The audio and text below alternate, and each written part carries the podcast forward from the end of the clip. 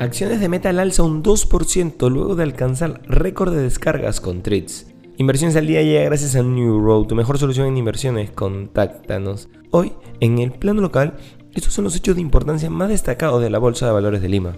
Alicor aprobó la evaluación de due diligence para la posible adquisición de refinería del Espino SA. Credicor Capital acordó no pronunciarse sobre la transferencia del bloque patrimonial a su subsidiaria. Financiera O informó la cancelación de emisiones privadas de certificados de depósitos negociables por 90 millones de soles. Por su parte, el tipo de cambio abre la semana cotizando en los 3,94 soles.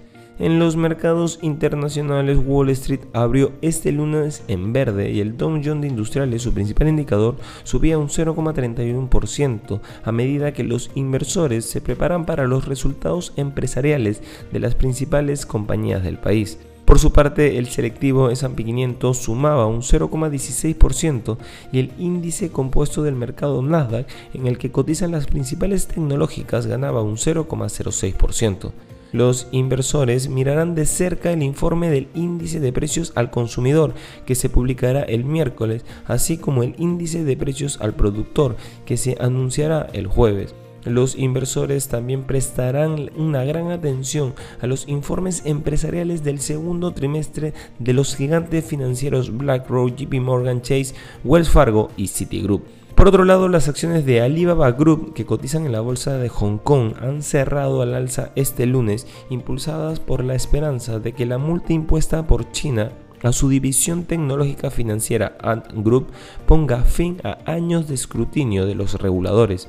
El viernes las autoridades chinas impusieron una multa de 984 millones de dólares Ant, que fue escindida por Alibaba hace más de una década. El gigante del comercio electrónico conserva una participación del 33% en la empresa. Y no queremos irnos sin mencionar que las acciones de Meta subieron más del 2% después de que su nueva red social, Threads, alcanzara más de 100 millones de usuarios en menos de 5 días, según Keyword Quantitative.